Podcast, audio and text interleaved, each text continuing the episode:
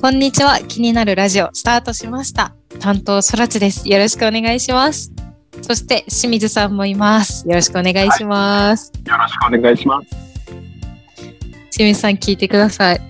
と最近そらちインスタに力入れてみようかなって思ってるんですけど、は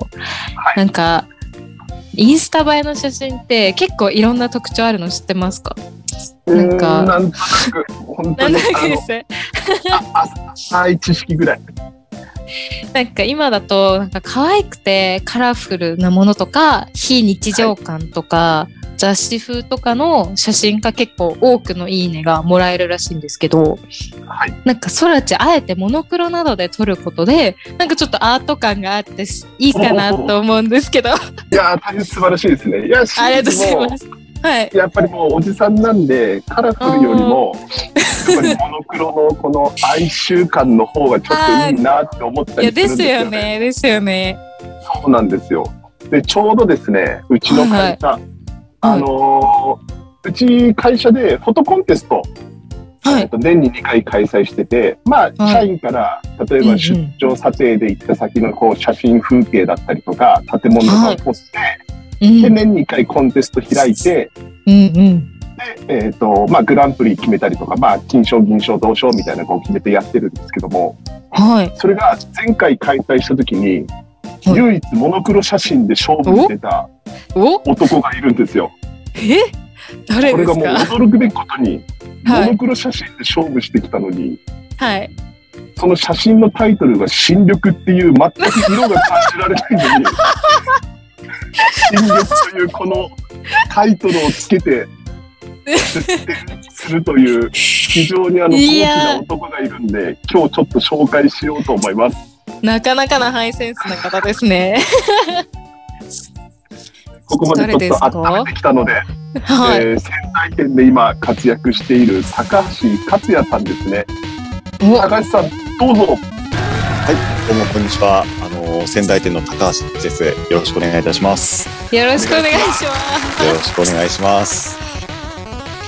高橋さん、モノクロ写真で新緑出したって言うんですけど、はい、なんか経緯あったんですか、はいそうですね。あの、査定中に、すっごく緑が深くて、綺麗なところを見つけたんですよ。はいはいで、あのー、僕、たまたまその時に、あの、モノクロ写真に特化したカメラを持っていまして、はい、で、あのー、その深い緑を、はい、あのー、どうにかしてそのモノクロ写真で表現しようと思って。 おなるほど。そうなんですよ。一応僕の心の目から見ると、その緑っていうのが見えてまして、はい、これを そうですね僕の心の目で見る と、はい、緑が見えててっていうので出したんですけど高橋さんごめんなさい、はい、清水の心眼だったら見えな かったいやそうですよねあれそうなんですよ僕も数か月後に見てみたら確かに感じられなくて、はい、あそうだったんですね自分の中でおごり高ぶってる部分があったのか な反省しましたね。はい、でもすごいモノクロ写真って今結構おしゃれな人気な感じ出てて、はい、若者の間とかでも結構インスタ映えみたいな感じで出てるイメージあるんですけど、はい、高橋さんが思うモノクロ写真の良さって何かありますか、はい、あそうですねモノクロ写真の、えー、良さは、うんと、色っていう情報をえー、なくして、うん、で、うんうん、その描写したものに集中できるっていうところが、うん、僕モノクロ写真の魅力だと思います。はい。あのー、例えばなんかはいはいはい。はいあ全然あいいですかあ、はい、はい、あのなんか僕もあのちょっとお客様から教えていただいた内容なんですけども、はい、あの人ってその空間を認識する情報のほとんどを色から得てるみたいでして、はい、で,、はい、でそこから色を抜い抜いて白黒写真で撮ると本当その被写体の形が際立つっていうあの魅力があるんですよね。で、まあ、僕らの日常が、まあ、色付きで、まあ、色のある世界で生きてるので、うん、あのモノクロ写真で撮ることによってすごい、うん、あの非日常的な。ああ、いいですね。そうですね。あの奥行きのある写真が撮れるっていう魅力があると思います。なるほど。はい、なんかブログで、はい、モノクロ写真をライカで撮るっていうのを読ませていただいてるんですけど、あはい、このライカでっていうのは何か意味があったんですかあそうですね。まあ、これはまあ一つ大きくあるのがあの、うまあ、モノクロといえばライカだよねっていう、うんなんかそういうのがあの、まあ、カメラ好きの中であるみたいでして、えなんかはそういう認あ識のみたいなあるってことですかい、そうですねあうーんのそういった憧れもあって僕も予備知識なしで、えーちょっとそのライカでちょっと撮ってみたいなっていうので今回撮りましたう。ーんはい、ちなみにどのライカの種類ってはい教えてもらってもいいですか、はい、うんとライカの X1 っていうあのカメラなんですけども、うんうん。はい、これがですねもう10年ちょっと前の,、はい。あの要はコンパクトデジタルカメラなんですけども、まあ、たまたまあのちょっと縁がありましてあの、はい手に入れることができてこれを使ってます。うーん、そうなんですね。結は構いこれはプライベートとかでいろんな写真を撮ってるって感じなんですか、そうですねあのそのうんモノクロ写真にハマってからはうんお休みの日とかに、まあ、ちょっと街で写真を撮ったりとかして。へええーいいですね。そうですね、もうライカのすごいところが結構その、まあ、僕結構写真撮るのに関しては今勉強中とか初心者なんですけどもうんうんあの、まあ、適当に100枚くらい撮ればですね1枚はいはい2枚くらい結構これはっていうのが撮れたりするんですよ。 はいえーそうなんだ。そうでそれなはんです初心者の人とかがそのカメラを使ってこうバーってパシャパシャパシャって撮っても、まあはいなんとなくおしゃれかなみたいなのが何枚か出てくるってことなんですか、そうなんですそれがライカの、へー僕は魅力だと思ってます僕の中で。はいねえそうなんですね。はいちなみにこのライカっていうのはなんかスペックとかって教えてもらってもいいですかははいえっと、ライカのスペックまず画素数なんですけども、い。これが、まあ、一応有効画素数でいうところの1220万画素なんですね。うん。うんでこれは、うんとまあ、iPhone とか今あの、はいはいまあ、た例えば iPhoneSE とか結構はい仕事で使うような iPhone も、あのうんうん画素数でいうとこの1600万画素くらい今あるんですね。うんでそれでいうところ、の、そうなんだえーはいはい今のスマホよりは画素数は低いカメラでして。はいはいはいはい。でちょっとレンズが特徴的ではいえっと 36mm のあ間違えた 24mm の単焦点レンズっていうのを使っているんですね。単焦点レンズ。そはいれってどんな、どんなレンズです かあすいません、単焦全然わかんなくて。あいえいえすいませんあの単焦点レンズなんですけども、うん、と普通レンズってズームができると思うんですけどもうん、はいはいはい。単単焦点レンズっていうのはズームが一切できなくてですねえ、えー、そうなんだ。そうなんですよへーあの逆に言うとちょっと不便なレンズであのはい近くのものを撮りたい時は自分で体を動かして近くに行かなきゃいけないし、はい。あの、風景を撮りたいときは自分の体で動いて、引きで撮らなきゃいけないっていう、不便なレンズ。ああ、なるほど。そうそうなんです。まあ、ただ単焦点レンズの魅魅力としては、あの、例えば近くで物を撮ったときに、背景がすごくボケるんですね。うんうんうんうん。なので、その物の主役、あの、被写体をすごい際立てさせることができて、あのもう普通に、なんていうんですかね、あの、例えば、うんと、まあ、カフェとか行って、はあい、のケーキとかをちょっと近くで撮ったりしたとしてもなんかそれっぽく映るんですよね。そういう魅力的なレンズなるほど。ですね。うんはい。清水さんはこのなんかライカのカメラとかって結構知ってます中身とか。中身いや詳しく、まあ、実際ちょっとカメラやらないんで詳しくはわからないんですけど高橋がそれうこそ、んえーとこのライカのカメラを購入するときにまだはい写真やってたわけじゃないもんね。そうですね。全然やってなかうっん、たです。うんあ、はそうなんですか。うんうんやっぱりライカはまあもうもれなくもう高級メーカーハイエンドのメーカーになるんでいやいきなりライカにするんだって聞いたら、いなんかもうカメラをもうこれをとして趣味にするのでもう後戻りができないために僕はライカを買いま したい。そうですね。は男だねと思って。えー、ライカって結構ハイブランドなんですか。いいブランドもハイブランドですよ。い。えそう本当にアホみたいな質問するんですけど、はいちょっとそのカメラのブランド知らない私は、あのはいファッションブランドとかならまだわかるんです けど、あはいライカをファッションブランドで表すと、はいプラダとか、ヴィトンとかだったらどこら辺の位置づけになるんですか、どうなんですかね、まあ、歴史があると、まあ、よく言われるのがあのちょっとファッションブランドで例えるのはちょっとわかんないですけど、よく言われるのが、時計であればロレックスでお車であればベンツって言われる、 まあ、そういう表現する方はいらっしゃいますね。えーはいあえブランドそれぐらい、エルメスじゃないですか、じゃあ。あえいやえーマジあかもしれないですね。はい。そうですね。えそのカメラを高橋さんゲットしたってことですか、そうなんです。初めましてのカメラで、ライそうですね。うわそーかっこいそういですね。あの、 もう、小本松さん、高橋さんはもう全身エルメスですよ。当に、いやいやいやいや。新エそルんなメスにロレックスをつけて、ベンツやでっぱりっすかやっぱりかいやそうかなと思いましたこのライカ選ぶ感じ、はい いやー、恐れ多いです。あの、ね、あの、僕、あの、身につけるものに関しては、そんな高級品とか、ハイブランドなものは、ほぼつけないタイプなんですけども、はいやっぱりその、お客様、あの、ライカをお出しいただくことも結構ありまして、うんうんで、やっぱりそのライカを持ってるお客様ってすごい魅力的で、なんかそういった意味の憧れもあったんですよね。うん例えばどんな魅力的な、なんか自分が理想とする感じだなっていう感じですか、そうですね。まあ、例えば、あのーうんうん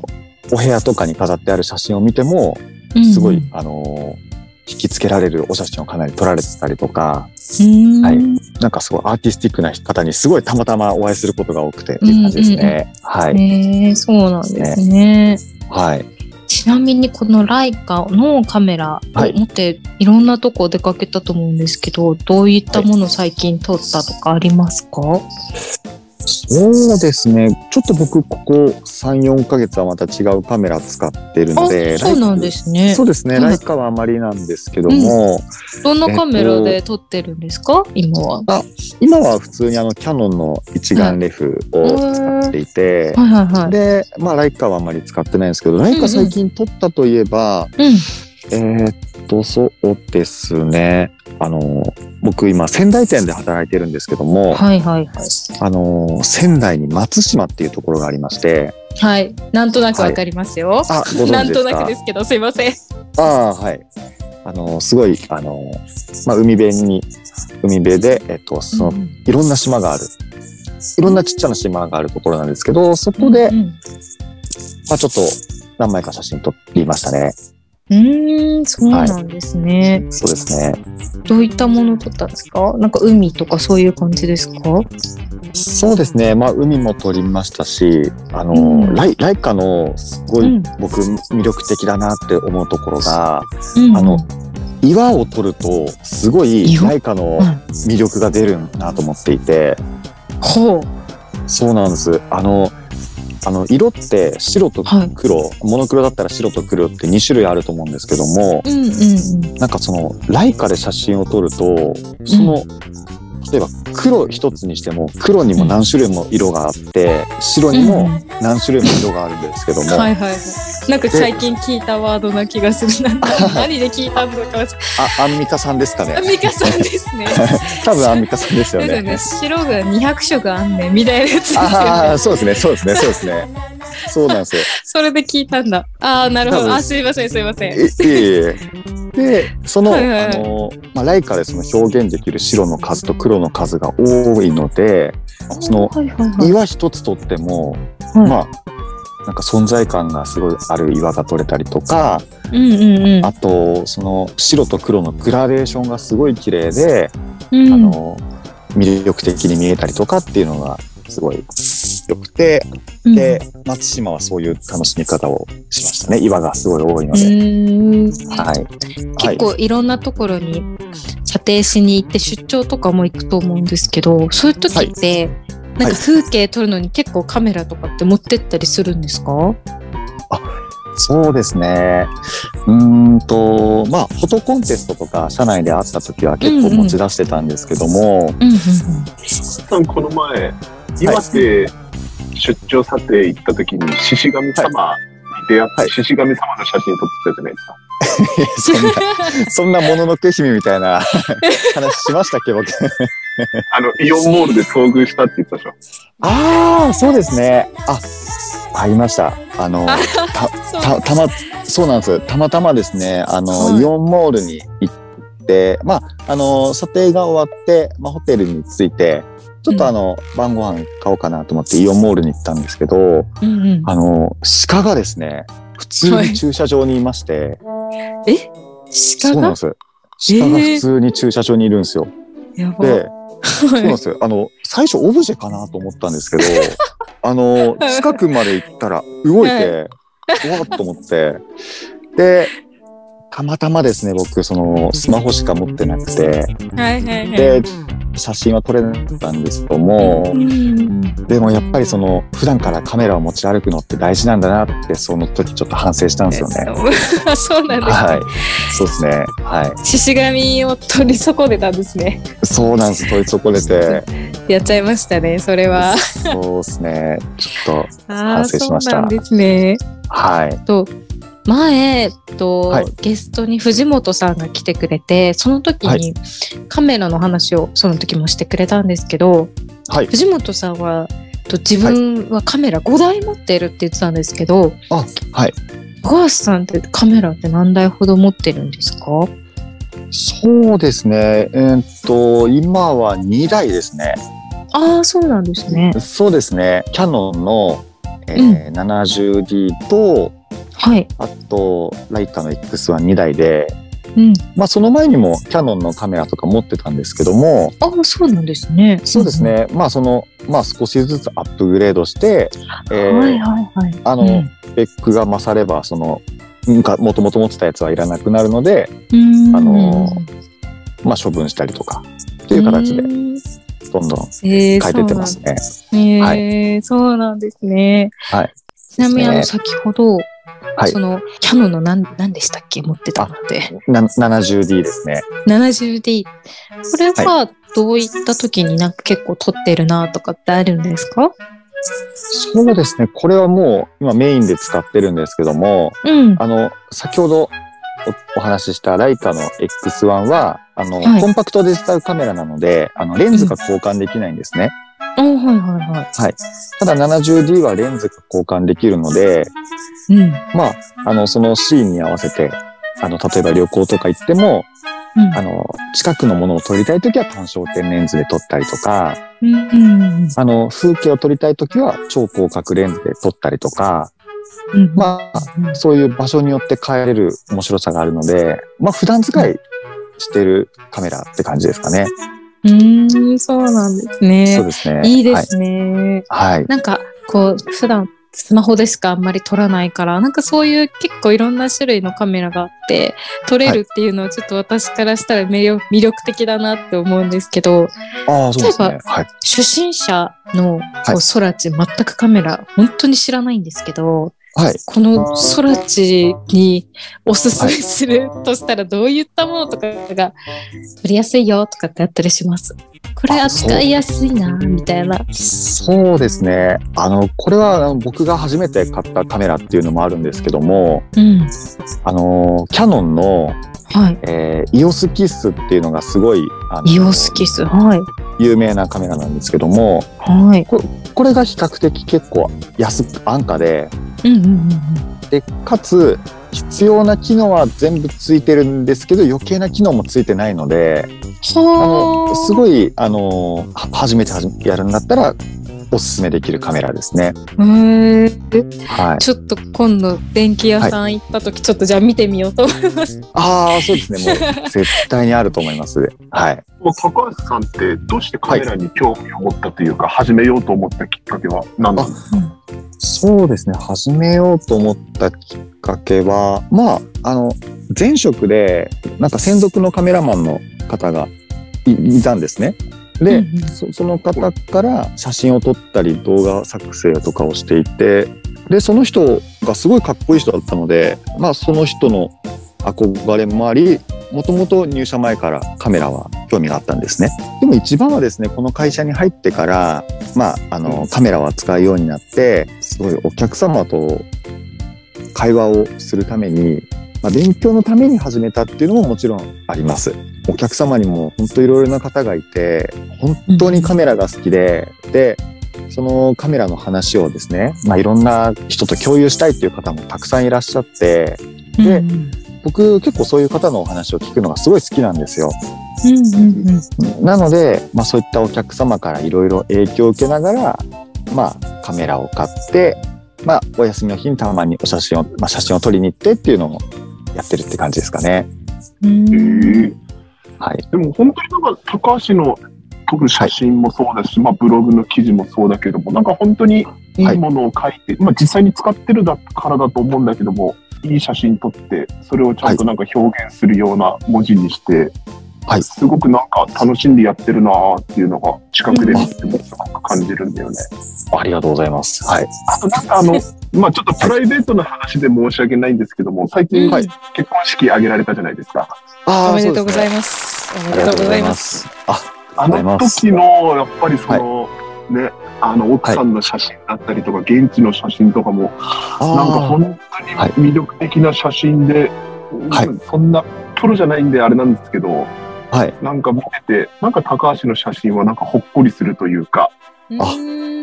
うん、ありがとうございます。そうですね。そのまあ、沖縄で結婚式を挙げたんですけども、えー、素敵そうなんですけどあのそうですねあのまあ僕はその一つその写真を撮る上であのお客様から教えてもらって気をつけてることなんですけどもあの主役を一つ決めてそれを際立たせるために、うん、えっと、写真を撮った方がいいよって教えていただきまして。で結構普段写真を撮る上で気をつけてたりはするんですよね。あの主役が一つあってそれ以外は全部脇役だと。で、うんうん、そういったあのことを、まあ、一つ気をつけてるっていうのがあるのでもしかしたらちょっとそういうのでいい感じに作用したのかなってはいかもしれないですね。、すねはい、やっぱりカメラの魅力奥深いですね。はいそうですねもう全然まだ僕はひよっこですけどこれからあの少しずつ勉強してでまあ来年再来年にはまた違うカメラ持ってると思うので、うん、まあそんな感じであの今後ともあのカメラを楽しみたいなと思ってますね。大丈夫ですか来年再来年違うカメラなんて言って、はい、本当ですね。カメラを購入するにもだいぶ奥様を説得されたって聞いた んですけど。そうですね。まああのまあ、あのカメラもですね、まあ、中古で賢く買えば結構、あのー、安価に手に入れることもできるので、まあ、そこも含めてうまくですねやっていこうと思います。 はい、なるほどありがとうございます。はい、ちなみにじゃあ高橋さんが次に狙っているカメラとかってありますかあそうですねあの全然メーカー違うんですけども、はい、あのリコーっていうメーカーの、はいはい、あのー、CR3 ですね。うん、CR3 はい。を狙ってまして、はいはい、これも、あのーはい、コンパクトデジタルカメラなんですけども、はいあのこのカメラのすごいところが、あのー、スナップシューターって言われていてあの電源を入れてからシャッターを切れるまでの秒数がとんでもなく早いんですよ。はあ、へ、はい、なのであの結構写真を撮るようになると結構その起動までの時間って結構重要でして、はい、で、まあ、僕みたいに100枚撮ったら1枚2枚奇跡が起きるって信じてるものからすると結構枚数撮るので。あの、うんうん、そういった意味も含めてちょっと魅力的だなと思って狙ってるカメラですね。はいそうなんですね。はい、あれさっきな何シューターって言いましたあスナップシューターですね。スナップシューター。なんか、はい、すごい響きがかっこいい。私ちょっと今日これ覚えて帰ります。スナップシューター。本当ですか。 スナップシューター。いや、かっこいいですよね。いや、かっこいいです。使います。なんか、タイミングで、ちょっと今スナップシューターやってきますぐらい。 使えますねうまく使ってき ます。ありがとうございます。いえはい。では、えっと、今日は高橋さんにモノクロ写真やライカのカメラについて聞かせてくれて、本当にありがとうございました。こちらこそありがとうございました。本日話した内容についてはニーゴリウスの気になるマガジンの記事「憧れのライカ」でモノクロ写真が撮りたいにも載っていますのでぜひそちらも見ていただければと思います高橋さん本日はありがとうございましたはい、ありがとうございました。ありがとうございました。気になるラジオでは毎月5がつく日に不定期で番組を配信していますもし気に入っていただけましたら番組をフォローしていただければと思います本日はありがとうございましたバイバイ。バイバイ